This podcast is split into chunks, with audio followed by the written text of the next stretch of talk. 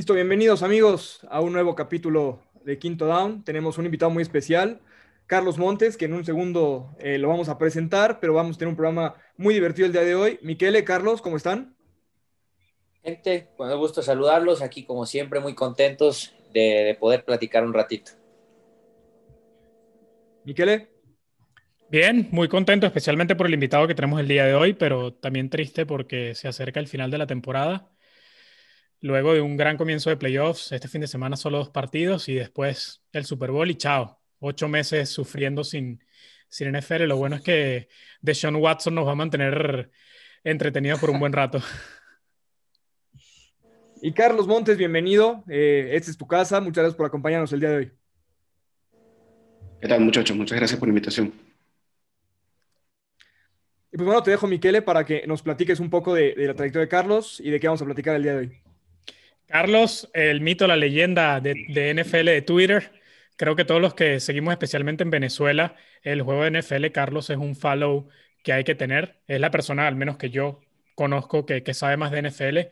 Y hoy nos viene a platicar y darnos un, un, una previa más profesional. Nosotros aquí platicamos mucho bla, bla, bla, pero Carlos es un tipo que, que nos puede explicar de esquemas, de coberturas que, muchas veces nosotros mismos no sabemos qué es lo que está pasando. Eh, el tipo de coberturas, qué, hace un guardia, eh, el tipo de esquema.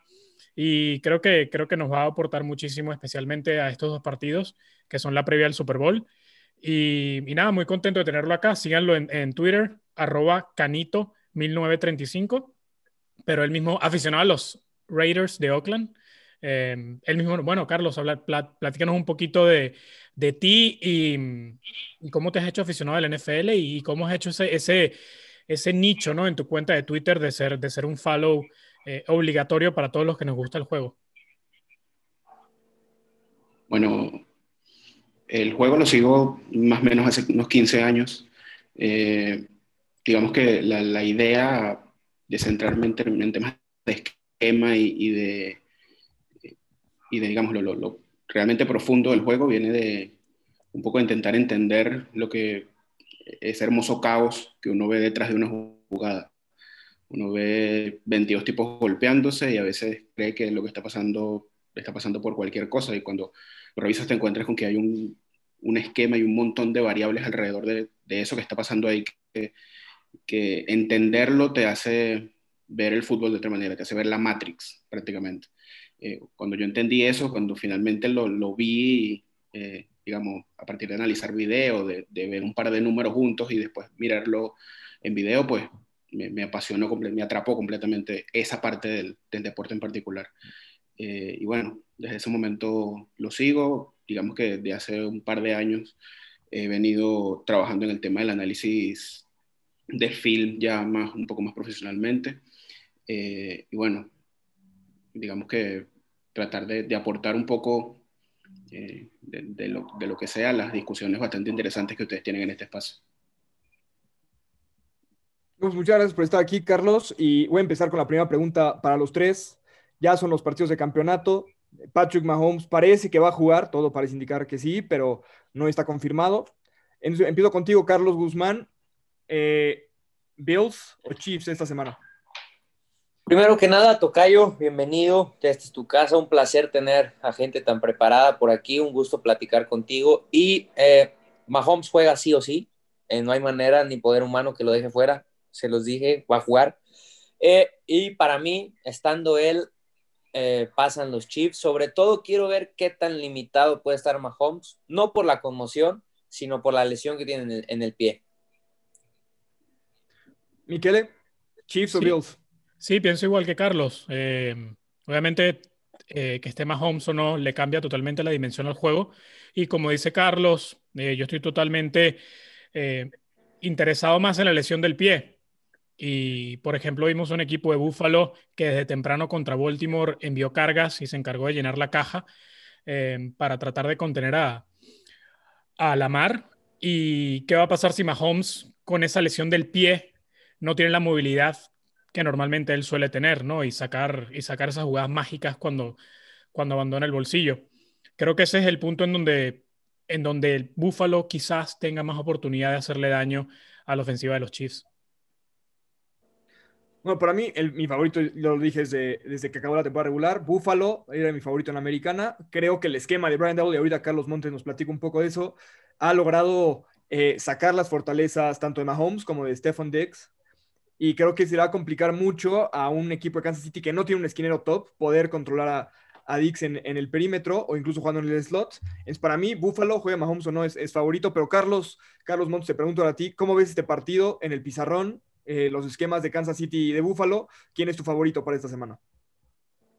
Eh, en principio, creo que ambos partidos tienen una particularidad, es que más allá de, de, que en el papel parece haber un favorito claro, en el caso de, la AFC, si Mahomes juega el favorito, creo que está claro. Eh, los dos underdogs tienen una forma de, ganarlo.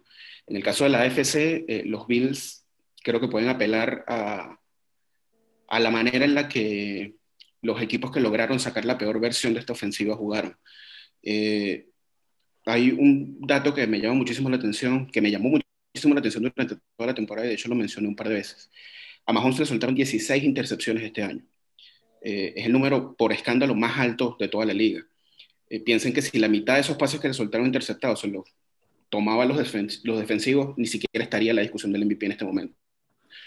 Eh, esos partidos todos comparten una particularidad y es que todos esos equipos, Pats en semana 4, Raiders en semana 5, el de los Chargers en semana 2, que para mí es una escuela de cómo jugarle a estos Chiefs, y el de los Falcons en semana 16, eh, lo que todos comparten es que todos eh, presionaron a Mahomes con tres o cuatro elementos, enviando a todos los demás a marcar o zona o hombre. Eh, dependiendo del estatus en el que estuviera el, tobillo de Mahomes, sobre todo a principios de temporada, cuando le costaba un poco escapar del bolsillo, tanto por diseño como por esquema, eh, digamos que eh, hubo problemas para, para que completara rutas intermedias y rutas cortas. Yo creo que los Bills pueden tranquilamente apelar a eso, porque además en semana 6 apelaron a eso. En semana 6 Leslie Fraser envió muchísimas menos cargas de las que envía usualmente este equipo, precisamente para mandar usualmente 7, 8 elementos a marcar pase, eh, combinando zona con hombre, enviando a las defensivas a marcar pase, enviando apoyadores y esquineros a cargar, eh, digamos, confundiendo un poco los esquemas de, presión, eh, básicamente forzando a lo que todos los equipos que le han logrado hacer partido a los Bills lograron forzar, que es que Mahomes se desespere. Cuando tú ves a los Chiefs en video, te encuentras con que no es una ofensiva, no es la ofensiva del highlight con la que siempre piensas que te vas a encontrar, la ofensiva de los pases de las 30 yardas, 50 yardas. Es una ofensiva que necesita ritmo. El pase corto al flat, el slant, el hitch, eh, Travis Kelsey trabajando zona media, de eso se alimenta esa ofensiva. Y ese es Precisamente esos son los elementos que le dan alimento a la, zona profunda. Si los Bills eliminan la zona profunda y obligan a Mahomes a trabajar corto y lo obligan a desesperarse porque esas 16 intercepciones soltadas vienen más de la mitad de momentos en los que Mahomes se desesperó, intentó ir profundo y no encontró la, eh, al receptor o puso el pase demasiado corto, sobre todo hay un par contra el, en el partido de los Falcons que son increíbles. Eh, esa puede ser, el, creo que la única opción que tienen los Bills de, lograr que esta ofensiva de los Chiefs, si juega Mahomes, no se vea como se ve usualmente. Carlos, em, y por favor corrígeme si estoy equivocado. ¿Qué podemos esperar de Buffalo al comienzo del partido? Buffalo ante Baltimore parece que comenzó enviando cargas, eh, cargando la caja para tratar de controlar la mar y luego en la segunda mitad se limitaron un poco más a la zona y eh, espiar a la mar, ¿no? Eh, ¿Qué podemos esperar de Buffalo al principio del partido para tratar de contraer a Mahomes y que, como tú dices, esa ofensiva no entre en ritmo? Eh, McDermott tiene una particularidad, tanto en ofensiva como en defensiva. McDermott no va a jugar o no te va a dar eh, lo que son tus fortalezas. Si se acuerdan, en la semana pasada, ofensivamente, Buffalo intentó un solo acarreo por diseño en toda la primera mitad, entendiendo que, que Baltimore les iba a quitar esa parte de, de, su libro ofensivo. Yo dudo que en defensa le vayan a entregar demasiadas cosas eh, o, demasiados espacios para, para pasar temprano a, a Mahomes. Seguramente eh, van a tratar de enviar presión con cuatro para que Jerry Hughes sea lo que ha sido hasta ahora, la, fuente de presión más constante que ha tenido esa, esa línea defensiva.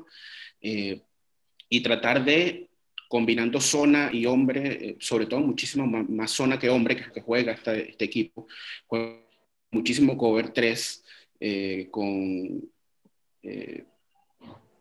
Tredevius White y Josh Norman trabajando los costados y dependiendo si es Micah Hyde o Jordan Poyer trabajando en el medio, eh, juegan muchísima zona. Esa zona, digamos que te permite algunas cosas, te entrega 5 o 6 yardas. Kansas las está tomando cada vez que las ve. Eh, tampoco es que estamos hablando de una ofensiva que, que, no, que no se siente cómoda en ese esquema. Cuando a esa ofensiva tú le entregas 5, 6, 7 yardas de entrada, las toman y los playmakers después hacen desastres. Eh, hay que tener particular cuidado, sobre todo con las formaciones ofensivas en las que eh, Kansas une en el mismo costado del terreno a Nicole Hartman y a Tyreek Hill. ¿Por qué? Porque contra ese cover 3, contra el single high safety que usualmente pone Buffalo en el terreno, cuando ves, tienes a dos velocistas que vienen hacia el mismo safety, usualmente tienes que tomar la opción de con cuál ruta te vas y la otra va a quedar libre o va a quedar uno a uno. Eh, de hecho, contra los Raiders se vieron un par de jugadas así que juegan el mismo cover 3 que juega Buffalo y Mahomes aprovechó las dos oportunidades. En una le quitaron el, el touchdown por un holding y en la otra puso el pase un poco más largo de lo que lo tenía que poner. Pero eh, ese es el otro tema, que esta ofensiva es particularmente explosiva cuando necesita hacerlo. Eh, digamos que tiene elementos para poder aprovechar eso.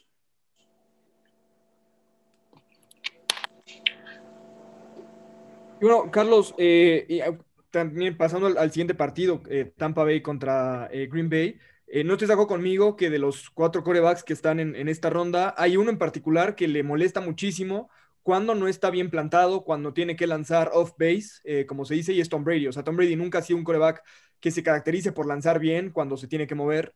Eh, Josh Allen, Patrick Mahomes, Aaron Rodgers, todos han demostrado que pueden lanzar eh, desde el pie débil, eh, rolando hacia cualquiera de los dos lados, y Tom Brady no. ¿Crees que ahí esté la clave para Green Bay esta semana? bueno, en principio, la peor parte de la temporada de Tampa fue cuando Ali Marpet, el guardia derecho, estuvo lesionado.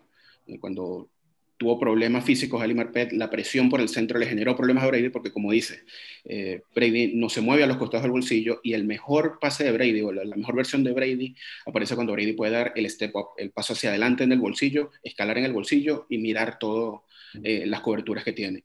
Eh, en este momento no va a, tener a Ali Marpet, pero no tiene a Alex Capa.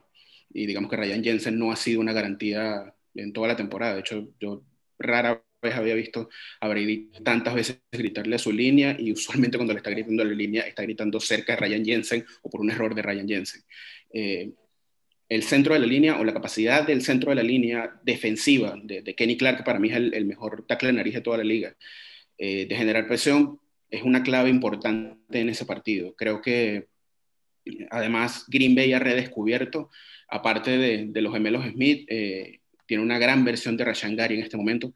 Rashan Gary está teniendo una segunda, mitad de la temporada extraordinaria, eh, añadido además a que los Smith, digamos, no están teniendo el, año tremendo que tuvieron el año pasado, pero se mantienen consistentes generando presión. Entonces, si tú logras combinar a esos tres pass rushers por, los costados eh, y a Kenny Clark por el centro, eh, puede generarle problemas a Brady.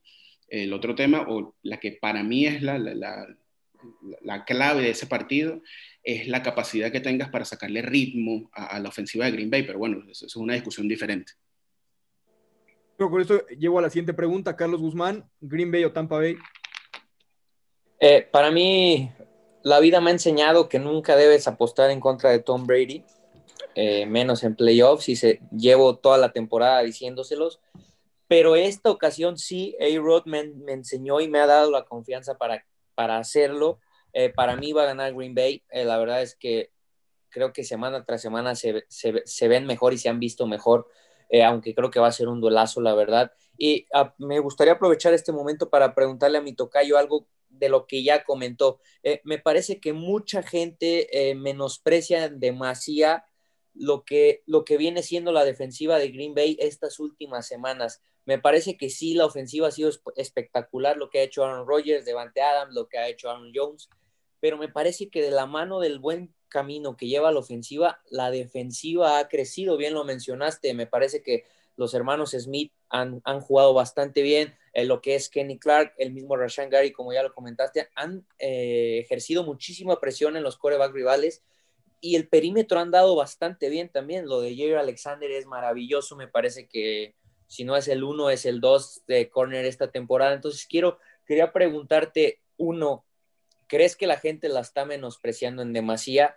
Porque me parece a mí que su trabajo ha, ha sido mucho mejor de lo que quizá la gente ve. Y dos, ¿crees que en cuanto a nombres tienen a las piezas necesarias, sobre todo en el perímetro, para cubrir todas las armas que tiene Tom Brady? Fíjate, lo segundo es lo primordial, porque sí, Jair Alexander es el mejor esquinero del año, yo, creo que no hay discusión en eso, sobre todo porque Jair Alexander se le pidió jugar muchísimo más hombre de lo que se le pidió a Jalen Ramsey en, algún momento. Eh, Los Ángeles juega muchísima más zona eh, de lo que juega Green Bay. Y en, ese, en el entendido de que ese es el esquema y que marcar hombres es muchísimo más difícil en la liga en esta, en esta época, eh, Jair Alexander es, creo, el mejor esquinero de la liga, sin duda alguna. Eh, el problema viene con el esquinero 2 y el esquinero 3. Eh, particularmente porque a partir de la buena temporada que tuvo Alexander, tanto Kevin King como Chandon Sullivan han sufrido bastante, en particular Sullivan marcando receptores 3, marcando en la ranura. Eh, y contra un equipo que te plantea a Evans, a Brown, a Gronk cuando lo sacas de, la caja, a, eh, digamos, a todas las opciones que tiene Tampa en este momento, es un problema serio cuando tu esquinero 2 y tu esquinero 3 no entregan garantías, al menos de entrada, sobre todo porque el esquema Petain pide que marques hombre, y si no puedes marcar hombre y pierdes en la, línea, vas a tener problemas. Eh, a mí me llama muchísimo la atención de este partido qué va a plantear Todd Bowles. Porque en la semana 6, eh, el film de la semana 6, él seguramente, si no el peor de la carrera de Rogers en los últimos cinco años, está cerca.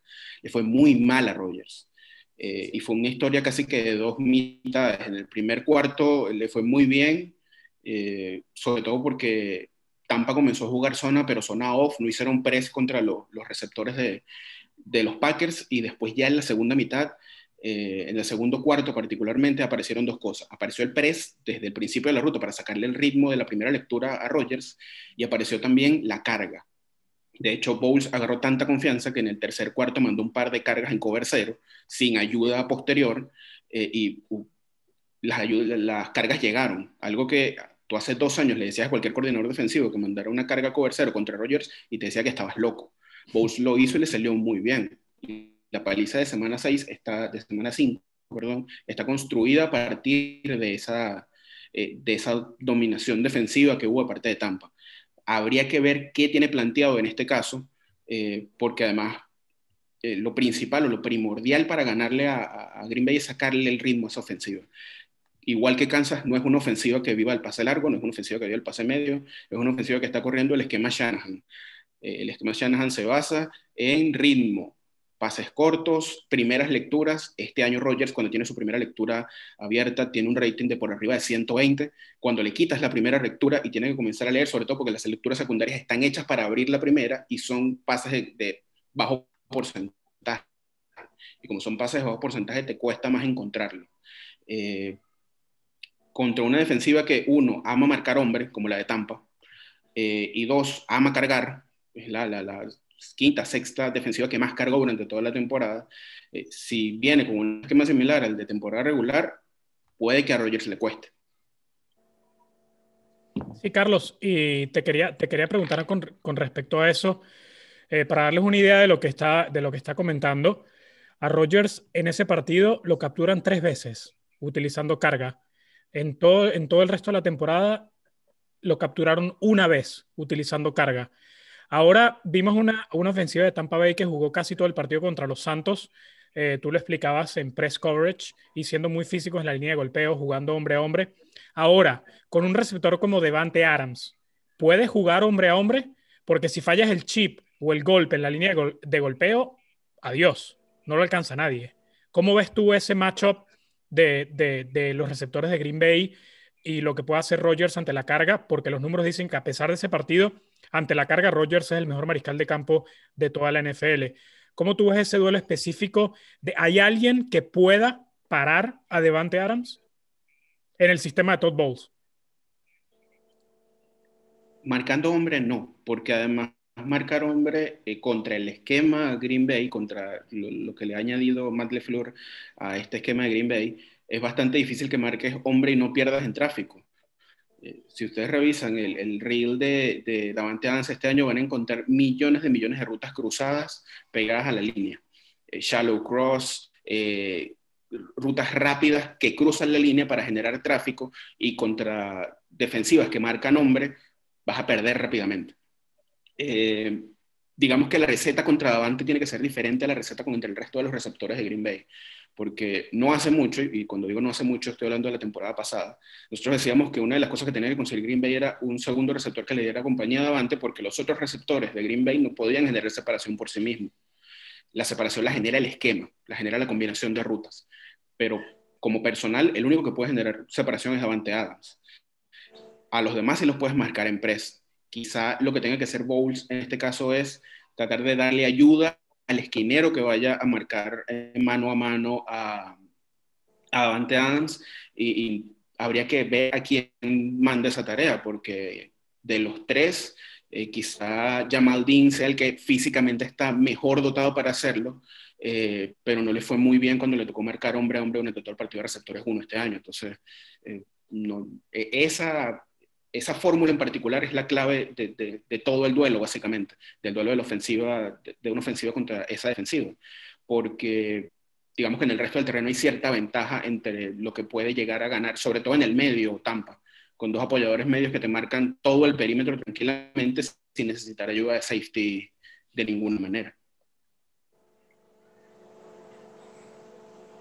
Carlos, con estas respuestas le, le pregunto a Miquele, Miquele, Tom Brady llega a otro Super Bowl sin Bill Belichick o veremos a Aaron Rodgers llegar a intentar ganar otro trofeo Lombardi. Rodgers, Tampa Bay, creo que desde no veo a Tampa si Rodgers es Rodgers, no veo a Tampa eh, que pueda mantener el ritmo ofensivo. Eh, creo, que, creo que es sencillo. Y como dice Carlos Guzmán, eh, la, la, defensiva de Green Bay creo que está bastante subvalorada. Solo nos enfocamos en Rodgers y con razón. Pero la verdad, eh, creo que a mí Tampa durante toda la temporada no, no, me ha no, no, me ha gustado, no me ha encantado, lo hemos platicado mucho acá. Y creo que estamos también subvalorando eh, los regalos que le dio, que le dio la, la, ofensiva de los Santos en ese partido, eh, en el partido anterior. Ah, creo que Tampa no tiene la ofensiva para mantenerse con Green Bay. Eso sí, si Rogers es Rogers. Y creo que va a Green Bay en un partido que no, no debería ser muy complicado al final. Y Carlos Montes, te pregunto a ti, en dos palabras, Green Bay o Tampa Bay. Tampa. Yo también voy Green Bay, yo estoy de acuerdo con, con Miquel, entonces somos, estamos dos contra dos. ¿Por qué Tampa, eh, Carlos? Creo que... Perdón. Creo, creo que la carga le, le, va a hacer daño a Rogers. La, la, versión de Rogers, cuando no tiene la primera lectura abierta, este año ha sido muy, muy, muy mala. Y esas derrotas, todas las derrotas que ha tenido Rogers con LeFleur, en las que todos decimos que cuando le pegan un bofetón no se sabe recuperar, es precisamente el tipo de partidos en los que le sacan el ritmo al ofensivo. Y creo que este es un partido en el que Tampa puede lograr eso. La gran duda sigue siendo si la ofensiva de, Tampa puede despertar, porque solo hicieron eh, nueve puntos de equipos especiales, porque los otros 21 vinieron de entregas de, New Orleans. Pero bueno, eh, aún con eso creo que la defensiva de, de, Tampa tiene una ventaja sobre Para mí creo que el juego terrestre de, Green Bay, creo que con Aaron Jones va a ser la clave. Eh, si son exitosos ahí, creo que Aaron Jones va a poder hacer el play action, va a poder tener ese tiempo de ver su primera lectura, como mencionó eh, Carlos, y por eso para mí Green Bay, Green Bay es el favorito de esta semana. Pero no, pasando a nuestro siguiente tema, queda una, una vacante en la NFL, la de Houston, con que parece que Eric Bienemy podría terminar ahí. Pero eh, te pregunto a ti, Miquele, ¿qué te parecieron las nuevas contrataciones? Filadelfia, eh, Detroit, Dan Campbell hoy salió a decir un discurso ahí muy, muy raro. Si, lo de Adam Gates fue, fue extraño cuando lo presentan con los Jets con la mirada perdida, lo de Dan Campbell hoy también es, es eh, cómico, preocupante, raro, donde menciona que van a romper rodillas, que van a tomar mordiscos. Una cosa muy rara, ¿no? pero bueno, Miquele, ¿qué opinas de las contrataciones? Creo que todo iba bastante bien hasta Dan Campbell. Eh, nosotros lo recordamos como aficionados de, Miami. Creo que la liga ha evolucionado y ya estos tipos de, este tipo de mentalidad prehistórica del juego físico, te vamos a pasar por encima, bla, bla, bla, te va a romper las rodillas, el, ese, juego, ese juego físico desde el, que, ya en la NFL no existe. Eh, hoy en día estamos viendo cada vez más contrataciones eh, de, de, entrenadores en jefe que buscan eh, avances ofensivos, ¿no? lo que es la, la, la, evolución natural del juego. Y creo que esta mentalidad de Dan Campbell, yo no la entiendo. Cuando, cuando lo vi dije, bueno, una contratación de los Leones, un contrato de seis años, seis años que serán, que yo no creo que los termine, otros seis años en donde los Lions serán totalmente irrelevantes y mm, la verdad, yo, yo, no, yo no lo entendí. No, no sé si Dan Campbell ha cambiado su mentalidad. Pensé que pudo haber cambiado su mentalidad o su manera de, de, de ver el juego luego de ser asistente de Sean Payton en, en, en, New Orleans por los últimos años, pero luego de lo que hoy escuchamos en la conferencia de prensa, eh, vimos al mismo Dan Campbell de, que fue interino en Miami. Y es ese discurso trucutru prehistórico que, que, que, yo creo que la NFL ya no cabe. ¿Qué, qué piensas, Carlos? Montes. eh, fíjate, a mí me llama mucho la atención, me llaman mucho la atención la, las contrataciones de este ciclo, en particular porque varios de esos equipos necesitan eh, coach que, que, dirijan una reconstrucción eh, y entregarle las llaves de una reconstrucción a, a entrenadores y jefes novatos con eh, currículums no tan largos quizá pueda terminar siendo un problema. Eh, recordaba cuando decías ahora lo de Al Campbell, algo así como lo de Joe Judge en, en los Giants, eh, un poco este tema de, bueno, arrástrense por el barro y demuéstrenme que, que, que se van a ganar el, el, lugar en el equipo peleando los unos con los otros. Eh, yo siempre voy en este caso, sobre todo en equipos que necesitan reconstrucciones, eh, aún con todo lo que se les pueda criticar, a lo bien que lo hizo Washington cuando trajo a Ron Rivera.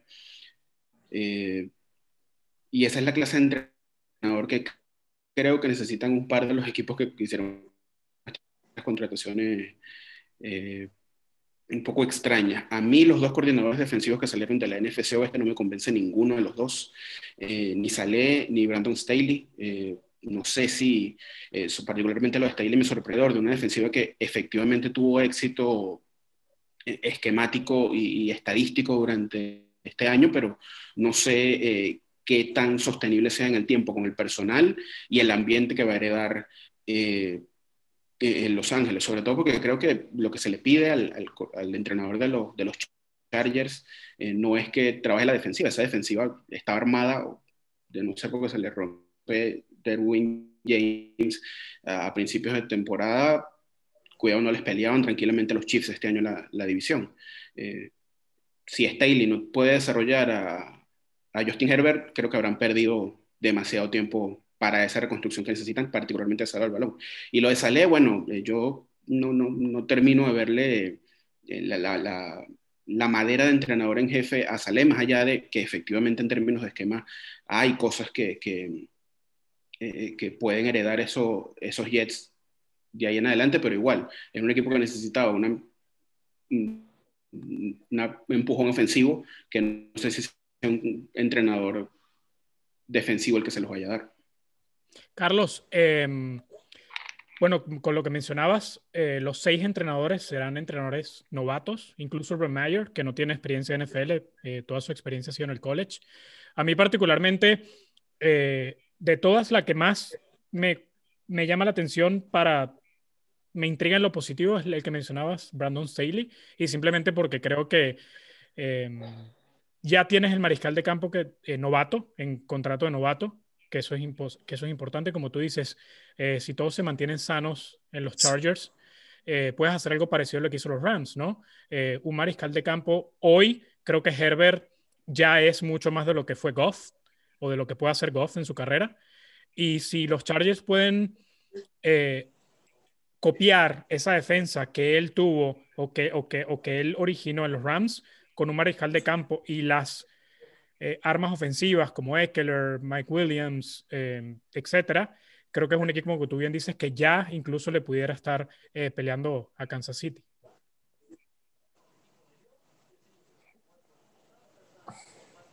Carlos Guzmán, te pregunto a ti. Perdón, perdón, Carlos, sigue, sigue. no, la otra que, digamos, me, sorprendió un poco cómo se la sacaron de la chistera es la, contratación de, los Eagles.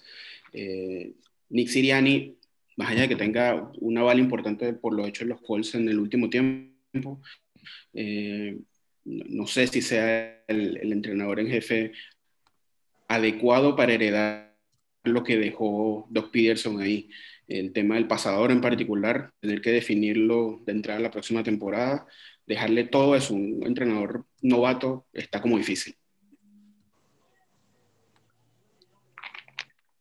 Y eh, Carlos Guzmán, te pregunto a ti, ¿la mejor contratación hasta ahora y la más, la más sorpresiva para ti? En cuanto a coach, eh, me parece que los Jets se llevan al más sonado, al más buscado, como le quieras llamar.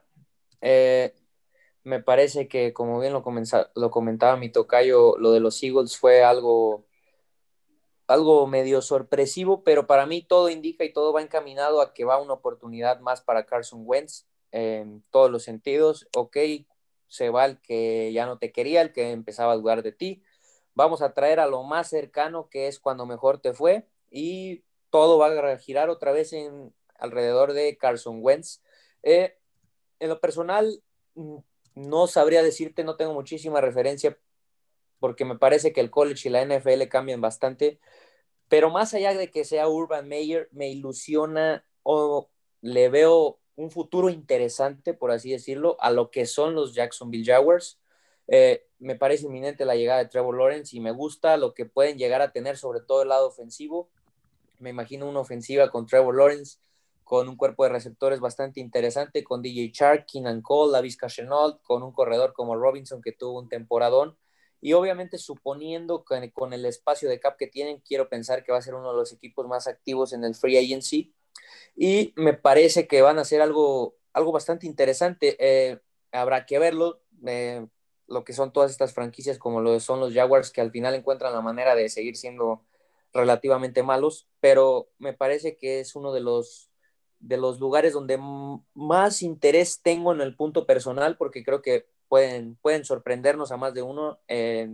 No tan a largo plazo. Eh, después, los Texans son un desastre, me parece que nadie quiere ir, yo no veo llegando bien ni ahí, de Sean lo veo eh, que se va. Eh, felicidades a ustedes dos, em, lo veo totalmente en Miami. Y bueno, de ahí en fuera, creo que como bien lo dice mi tocayo, todos no dejan de ser coach novatos, entonces es un volado. me gustó muchísimo el punto que dio mi tocayo de darle a un coach novato las llaves de una reconstrucción de una franquicia entonces va a ser muy interesante ver cómo cada novato inicia su camino y qué rumbo le da a sus respectivas franquicias.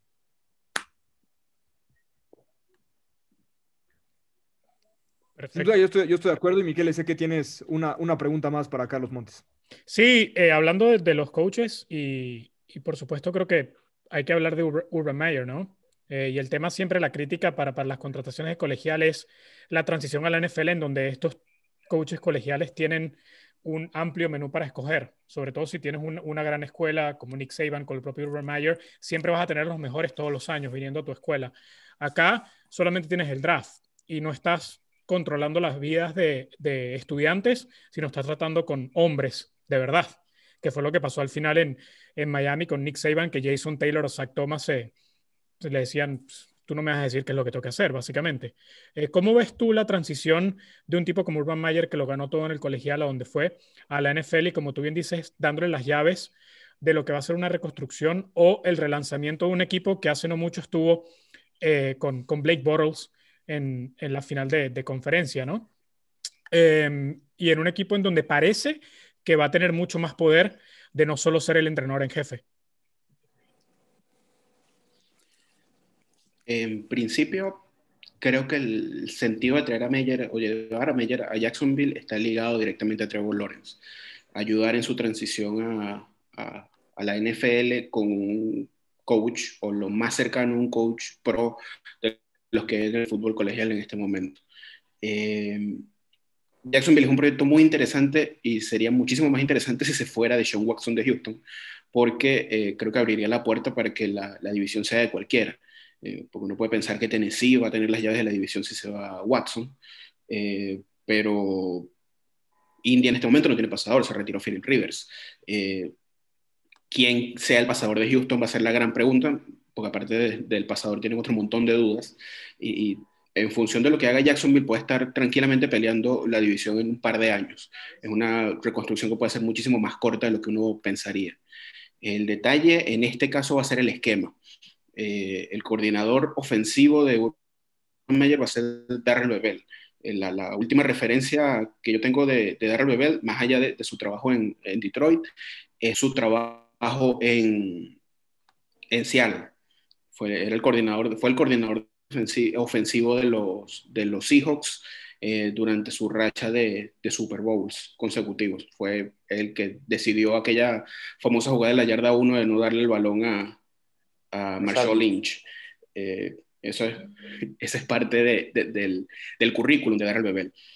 Yo no sé si en este momento le convendría a Urban Meyer darle, eh, en términos de esquema, ofensivamente el equipo a alguien más cercano a la escuela Shanahan.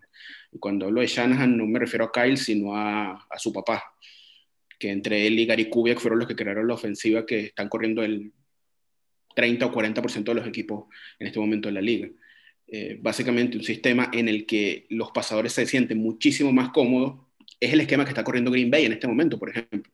Un esquema donde le, le liberas las cargas al, al pasador, entregándole lecturas fáciles, jugando muchísimo bootleg con eh, un centro de, la línea que tiene que dominar para que pueda eh, correr en zona. Digamos que después cada entrenador en jefe le agrega sus detalles. Por ejemplo, Stefanski en Cleveland le agregó muchísimo bloqueo de poder, pero digamos, eh, el esquema sigue siendo el mismo, el esquema que corría Kubiak en Minnesota. no sé si un coordinador ofensivo así le caería mejor a Trevor Lawrence en este momento. pero bueno, más allá de eso, de todas las contrataciones, la de Urban Meyer, digamos que es la de menor riesgo, porque además estamos hablando de una franquicia que está relativamente acostumbrada a reconstruirse. Como bien decías, Miquele, esta es una franquicia que hace tres años, cuando perdió la final de la AFC, todo el mundo pensaba que estaba lista para pegar el salto y pelear la conferencia en años por venir, y hoy tienen el pico uno del draft. Entonces, eh, tranquilamente podemos ver a Lawrence terminando su contrato de novato en otro sitio, o podemos verlo pelearle la conferencia a Kansas los próximos 10 años. Eh, todo va a depender de que salga bien o no esta apuesta de, de Meyer. Para mí es una moneda al aire tanto como el resto porque no es fácil encontrarte, sobre todo a entrenadores en jefe que tengan éxito eh, entrando también como, como general manager. Cuando les das las dos, los, dos poderes a la misma persona en una franquicia que se está reconstruyendo, puede llegar a, a ser complicado el proceso. sin duda, muy, muy interesante. Muchísimas gracias, Carlos. Y otra vez, muchísimas gracias por acompañarnos hoy aquí en, Quinto Down. Esta es tu casa y ojalá te podamos tener antes del, Super Bowl también para hablar de, los planteamientos de, los dos equipos que vayan a llegar. Y muchísimas gracias otra vez por acompañarnos. Muchísimas gracias a ustedes por la invitación, muchachos. Y bueno, quedo a la orden de ustedes. Hasta luego. Gracias, Tocayo. Un abrazo. Gracias, Carlos. Abrazo. Chao.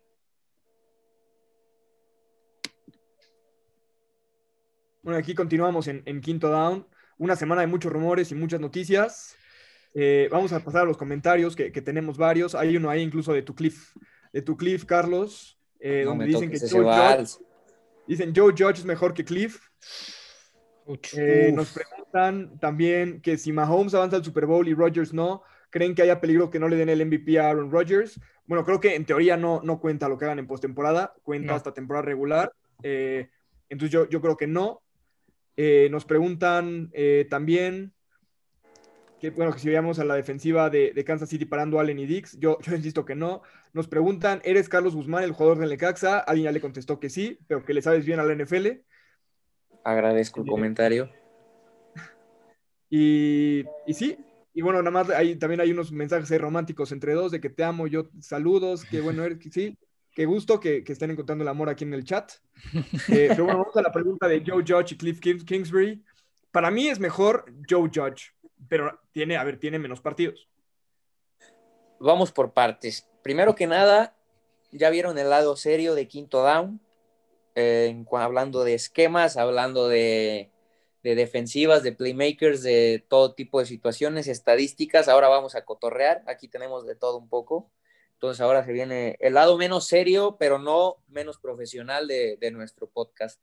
Después, mi Cliff es malito, sí, pero no tanto, no tanto. No, no, siendo realista, me parece que es muy pronto para decir cuál es mejor. Eh, creo que Cliff todavía tiene un poquito más de tiempo para demostrar realmente si va a ser un buen coach o un bust.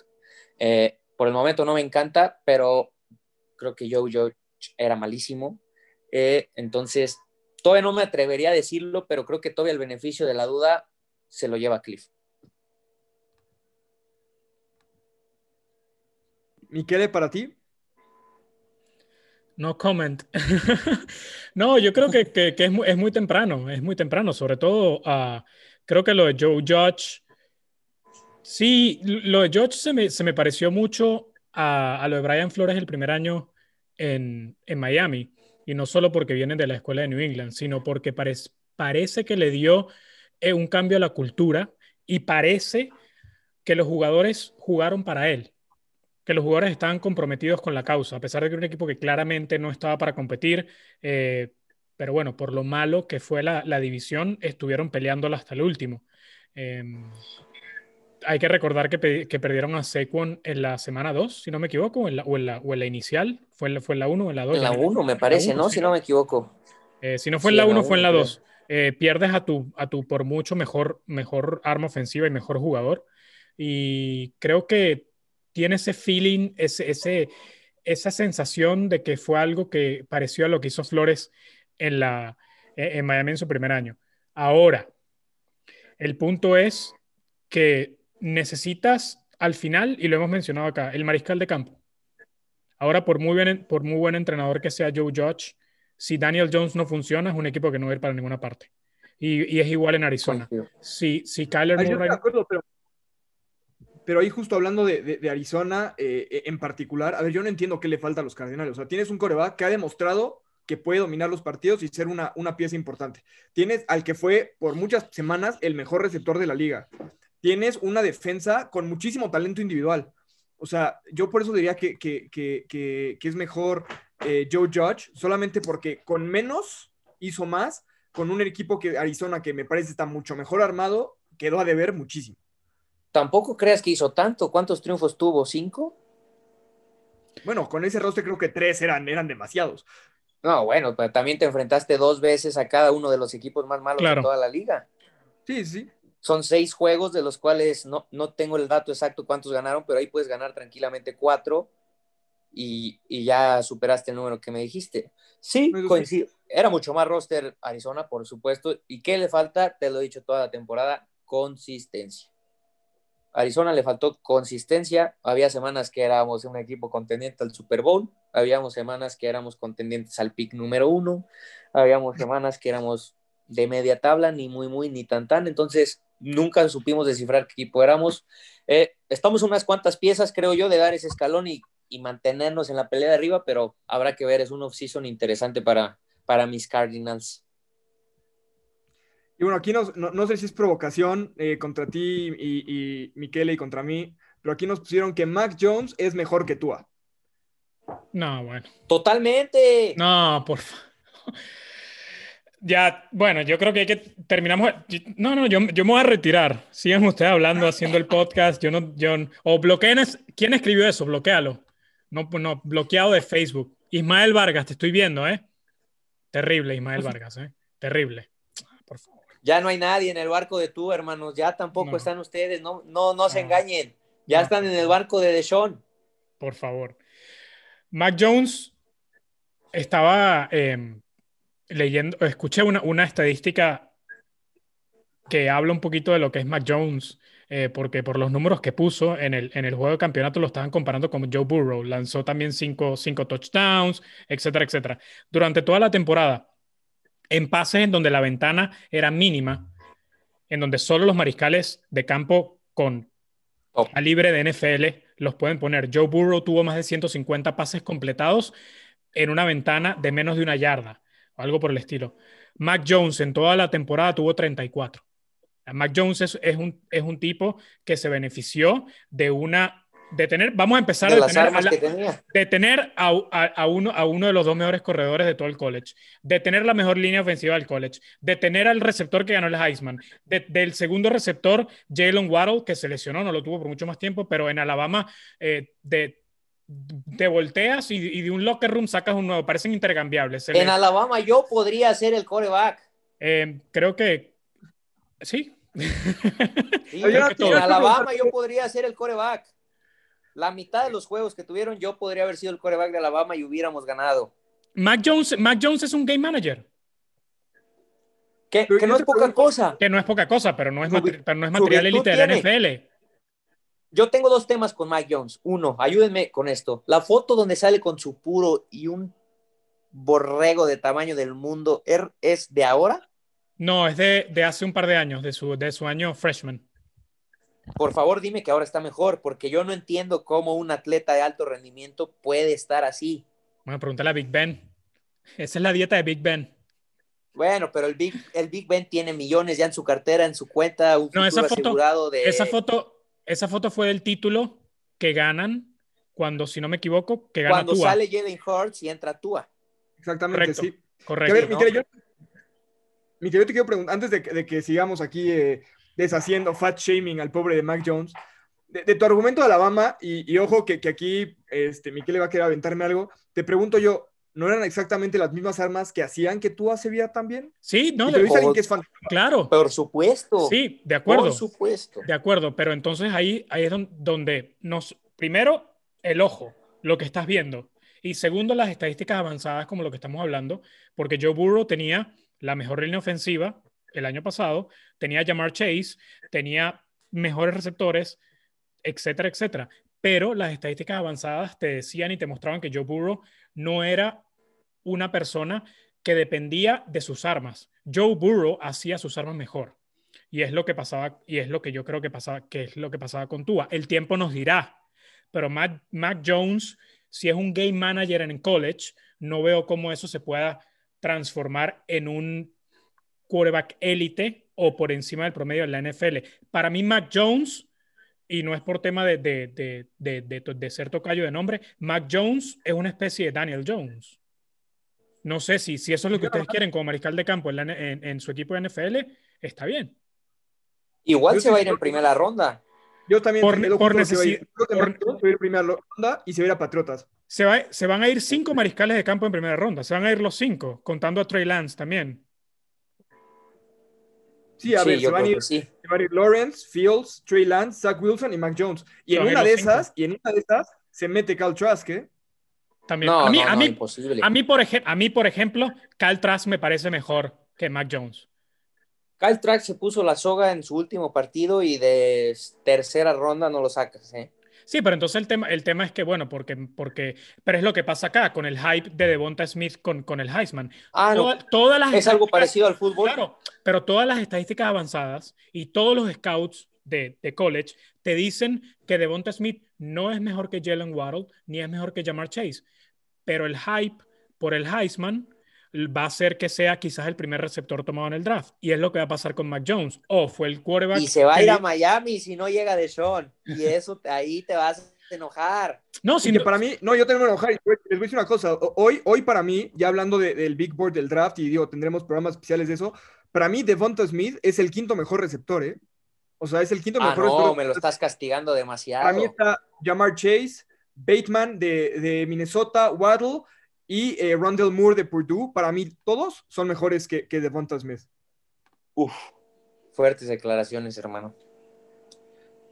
Bueno, también tendremos el especial especiales del draft y justamente invitar a, todos los que nos siguen, que los que quieran participar con nosotros en alguno de los mock drafts, que nos escriban en Twitter, que nos escriban en Facebook, los vamos a tener aquí en vivo, vamos a tener drafts donde vamos a tener una, una división cada quien, vamos a tener drafts donde cada quien es un equipo, va a estar muy divertido los season, entonces escríbanos si quieren participar. Eh, me decía hace rato un amigo que, él no sabía si quería participar porque no sabía que estaban los demás equipos de su división. Le dije, güey, no pasa nada, pones un kicker, no te preocupes, un punter en primera ronda, o sea, vive la vida.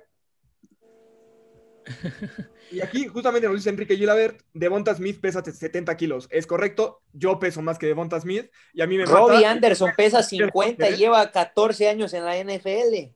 Pero no es lo que quieres, como con el pick 3 y que sea tu receptor Ah, número no, uno. claro, es- ahí ya es otra cosa.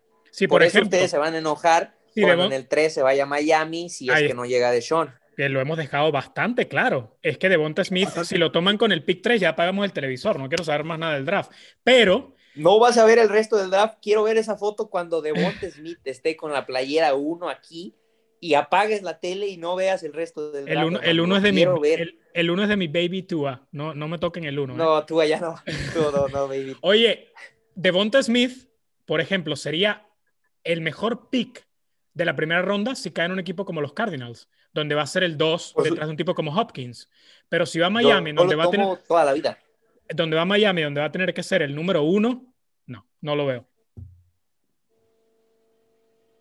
Cardinals para mí caería espectacular. para mí es un tabo, ¿no? Justamente, o sea, en un equipo que ya tienes a DeAndre Hopkins o Davante Adams en Green Bay, etcétera, etcétera, sería un, una increíble incorporación. Pero si lo que tú estás, pero el tercer pick no es para eso, el tercer pick es para tu receptor dominante, para tu Randy Moss, y yo por eso digo, miden a Mika Parsons, quítense problemas, denme a la mejor defensiva de la liga y punto. Pero quizás estás hablando de que con el 3 lo vas a tomar porque en agencia libre ya fuiste por tu wide receiver 1. Hola, Allen Robinson. Yo creo que si agarramos a Allen Robinson, entonces no necesitas gastar tu tercer pick en un receptor. Creo que entonces puedes reforzar la línea, puedes cambiar, puede ser un trade down, etcétera, etcétera. Pero bueno, va a estar, va a estar muy divertido el draft. Y bueno, yo les pregunto aquí eh, una predicción así loca para este fin de semana. Uy, me agarraron, como dicen, me agarraron fuera de base. Uf. Y si quieren, Uf. yo empiezo para que, para que lo piensen. AJ Epenesa, el novato de los Bills, va a tener una captura y una intercepción esta semana contra Mahomes. Pues, ahí te va la mía. Si juega Clyde Edwards Helaire, va a ser la clave del partido. Tom Brady va a tener múltiples intercepciones. No, dijimos algo atrevido, no algo fácil, Miquel, por Ah, Dios. no, tuvo cero intercepciones contra, contra los Santos. ¿No le tienen fe? Al mejor mariscal No, de campo pero- de la historia. la- le- le- es- esa, es la, esa es la mentira más grande que hemos escuchado los últimos años en la NFL. Que Tom Brady es el mejor mariscal de campo de la historia. El más ganador, sí. El mejor, lejos. No, a ver, yo creo que va a tener múltiples intercepciones. Yo estoy de acuerdo en ese sentido. Que por cierto, no sé si vieron el video de Drew Brees donde le lanza el pase a Camara y hasta se da cuenta que no va a llegar y le grita a medio, o sea, saltando el pase, Alvin, a ver si podía voltear, pero digo, ya, ¿qué, qué te van a escuchar ahí? Que es cuando le intercepta este David de, de Tampa Bay. Yo creo que a Drew Brees hay que dejarlo ya retirarse en paz. Ya no hay palabras necesarias después de lo que se vio ese día, lamentablemente, porque la verdad es que Drew Brees es uno de esos tipos que me cae bastante bien. Y sí, yo sentí mal que ese fuera su último partido, la verdad, con ese rendimiento, pero bueno, creo que de, de ese partido hacia afuera intachable prácticamente en todo. No, le decía a su esposa, ¿no? Que jugó con el hombro roto, con las costillas rotas, eh, con, un, con una fractura en la planta del pie. O sea, digo, Inclusive salió un que nuestro querido Michael Thomas igual, que era cirugía, me parece, de, de no sé cuántos nervios del tobillo y que él había decidido intentarlo y jugar porque sabía que era la última temporada de, de Drew Brees. A mí, a mí siempre me parece fascinante que todas estas historias de lesiones y drama aparecen luego de que pierdes. Es No el quiero- momento, hermano, es el No, momento. qui- no quiero decir, no quiero, no quiero decir que no estaban lesionados, pero a mí lo de Michael Thomas me parece, me parece pura, puras excusas, ¿eh? que ojo, No, eh, por Thomas, estaban media temporada no jugó. que ojo, si, está- si estaban lesionados y, y Santos no lo reportó, Santos se puede llevar una multa e incluso perder un pick del draft, ¿eh? E- Eso es lo que decía. En ninguna parte en, la- en- en el injury report, en toda la semana se lo tomas. Y después termina el partido, pierden, no tuvo recepciones, cero y tenía de todo. No, gracias. Bueno, la típica, ¿no? Creo que, o sea, cu- cuando entrábamos ahí en Peewee, siempre cuando un niño se equivocaba, resulta que termina lesionado después de la jugada, porque, porque pues, es, es la típica, ¿no? Fingir la lesión para, para no echarte la culpa, que por eso aquí nos comenta Enrique Gilaver que su predicción, predicción loca es que Brady va a tener más yardas por aire que Mahomes. me parece, me parece atrevida, me parece atrevida. Y dice Ismael Vargas que el Super Bowl es Bills contra Packers. Yo coincido. Yo no sé de dónde viene tu amor hacia los Bills, George. Pues mira, no es que sea un amor, simplemente creo que, o sea, si le metiste 50 puntos a Miami, por lo menos el campeón del Super Bowl, o sea. No, pero ya olvídate, Miami no existía en ese momento, estaba tú del otro lado, ¿de qué me hablas? Anda los últimos dos, ¿eh? ve los dos últimos dos juegos de postemporada y realmente Buffalo no, no fue nada espectacular más que del lado defensivo, eh, creo yo. Mira, Yo creo, y yo, yo que, que Mahomes no, no, va a jugar al 100, ¿eh? Creo que a mí me preocupa, a ustedes les preocupa la lesión en el pie, a mí me preocupa la lesión en, en el cuello. El, el, el, esguince cervical que trae, eh, no sé si lo voy a dejar poder lanzar bien. Esa va a ser la gran incógnita, creo yo. Mira, ahí nos escribe alguien que siempre escribe y está saludando. María Enríquez, para ti, Jorge. Sí, tus fans más grandes sí, sí. en la Roma presente. ¡Ájala, George! ¡Venga! Oye, sí, y también, también, la, también me llamó la atención el mensaje porque yo, yo viví varios años en Ciudad de México, ya no vivo ahí, y mi último año lo viví en Roma Norte. Lo disfruté muchísimo. Así que saludos a la gente que nos escucha desde la Roma. Roma Norte y Sur. Sí, es correcto, sí, ya, ya, me, ya, me, ya me mandaron también el mensaje por WhatsApp. ¡Epa! Eh, y, eh. Pero bueno, aquí también dicen Bills contra Bucks, justo cuando los Bills pensaron que no volvían a ver a Brady, Chan Chan en el Super Bowl, dice Enrique Gilabert. Sería un muy, Brady, ¿eh? muy interesante. Es que yo le tengo demasiada fe a, mi, a mis Packers de toda la vida. Claro, yo, me, ha, me, ha, enamorado demasiado estas últimas semanas, no puedo ir en contra de él. Yo le tengo, yo le tengo fe a Rodgers, el mejor mariscal de campo de la historia. Uh. Necesito que me regreses todas sus cosas de los delfines, porque el mejor mariscal de la historia se llama Dan Marino. Nah. Uh. Bueno, decían, o sea, esta mañana estaba escuchando una discusión muy, muy increíble, ¿no? Lo que es caer en un lugar y, y, asumir cosas que no puedes asumir, porque todo el mundo, por ejemplo, habla que Mahomes ya ganó el primero el año pasado, y eso significa que va a ganar los próximos 10. No. Y estaba, y estaba escuchando hoy a, a, una persona que cubría los Dolphins en la década de los 80, 90, y él decía, Dan Marino era lo que es Mahomes hoy en la NFL. Y llegó a un solo Super Bowl. Lo perdió y más nunca llegó. Si no me equivoco, Jorge, fue en la segunda temporada de Marino, ¿no? Que llega al Super segunda Bowl. temporada, efectivamente. Y después no llega más. Aaron Rodgers, que para mí es el, mariscal de, el mejor mariscal de campo, al menos en talento y, y, lo que ha hecho en la NFL, ha llegado a uno y lo ganó. Pero quizás... Bueno, nos, Miquel, nos dicen que, que, dejemos de hablar de, de Joe Namath, que si estamos hablando del mejor coreback.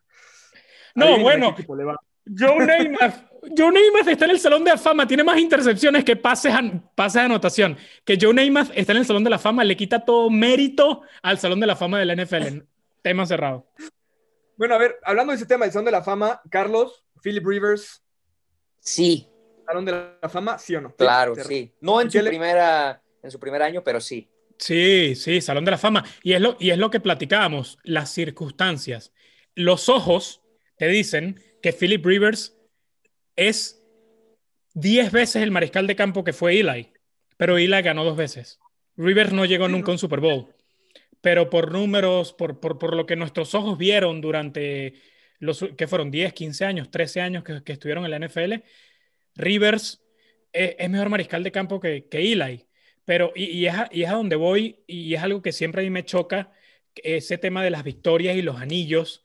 Eh, sí, Tom Brady es el más ganador porque tiene seis anillos, pero el tema de que, los mariscales de campo son responsables totalmente de las victorias o que las victorias y derrotas se tomen como estadísticas para los mariscales de campo me parece que es, que es un error, eh, porque entonces Eli es igual que Peyton, porque los dos ganaron la misma cantidad de anillos, ¿no?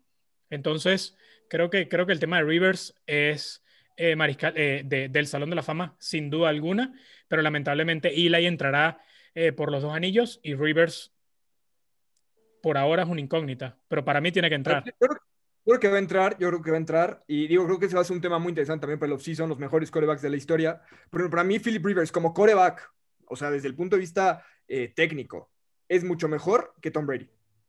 Sí, de acuerdo, de acuerdo, de acuerdo, totalmente de acuerdo. Cuando, a ver, de nuevo, Tom Brady es el más ganador, por supuesto, ya demostramos lo que, lo que fue New England sin Tom Brady este año. Ya, ya esto lo debatimos. También New England sufrió de, de bajas por COVID a principio de la temporada. Mitad de la defensiva no se presentó, etcétera necesitas un buen mariscal de campo para ganar. Y lo que ha hecho Tom Brady ha llegado a que en sus 19 años ha ganado 14 finales de conferencia, algo absurdo, algo ridículo, no hay manera de explicarlo. Em, pero por talento, por talento, talento puro, Tom Brady no está en el top 10.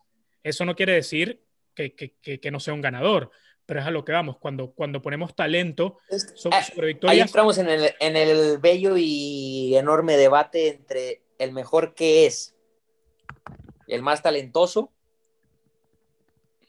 Tú no dirías, más ganador. Tú no dirías que hoy Mahomes es el mejor mariscal de la NFL solo porque estás viendo las capacidades que tiene. Para mí es el más talentoso, para mí el mejor es Aaron Rodgers. No, claro. ¿Qué esa respuesta cambiaría. Actualmente. actualmente, ¿qué pasa si Tom Brady gana el Super Bowl? ¿Qué pasa si Tom Brady gana el, el mejor de la historia para mí? Pero me acabas de decir que Rodgers y Mahomes son mejor. Actualmente sí. Es cuestión de semántica al final, ¿no? Pero lo que yo voy, y, repito, entonces Eli es igual que Peyton, porque tiene la misma cantidad de anillos.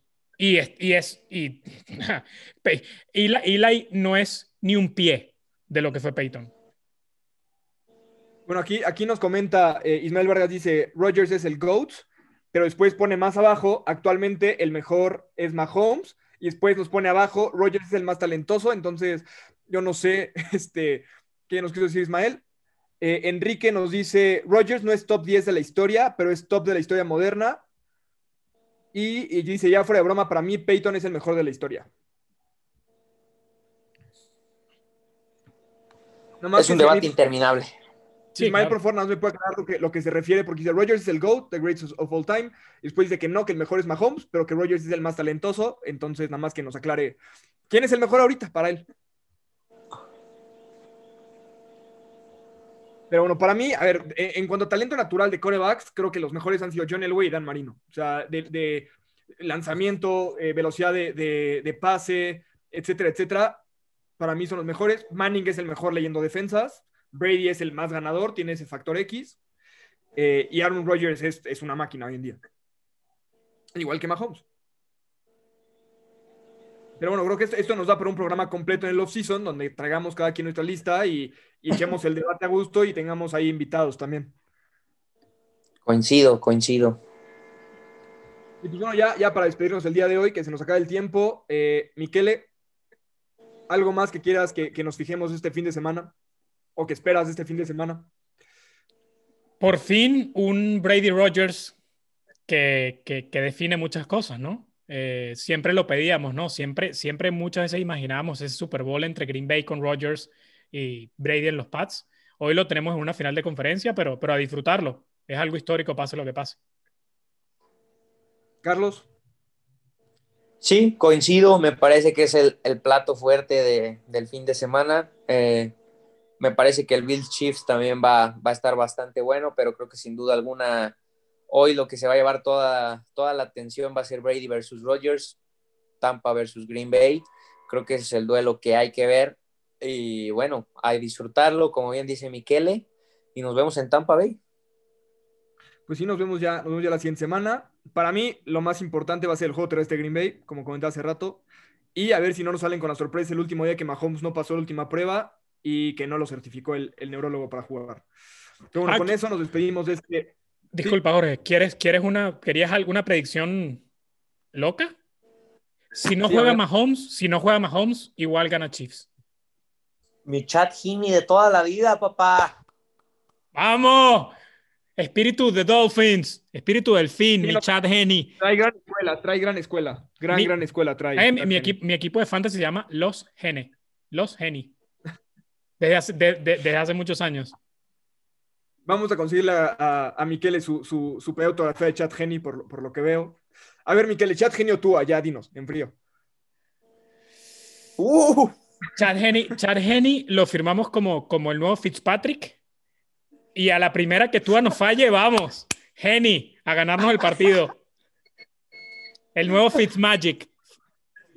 Con eso, con eso nos pedimos. Nos pregunta Ismael rapidísimo, ¿cuáles son nuestros picks? Bueno, yo, yo voy contigo, Ismael. Eh, Green Bay, Buffalo. Eh, Carlos creo que va a Tampa Bay. No, Green Bay y Chiefs y Ah, ambos cubren la línea.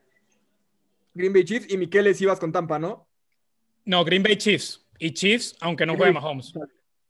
Sale, yo voy, voy Bills y todos vamos Green Bay. Pues bueno, con eso nos despedimos. Muchas gracias a todos. Ya saben que ya estamos en, en Apple Podcast. Por favor, síganos, suscríbanse, denle like en Spotify, en Anchor, eh, síganos en Twitter, aquí en, en Facebook. Y si quieren participar en los mocks, nada más avísenos y, y- los invitamos.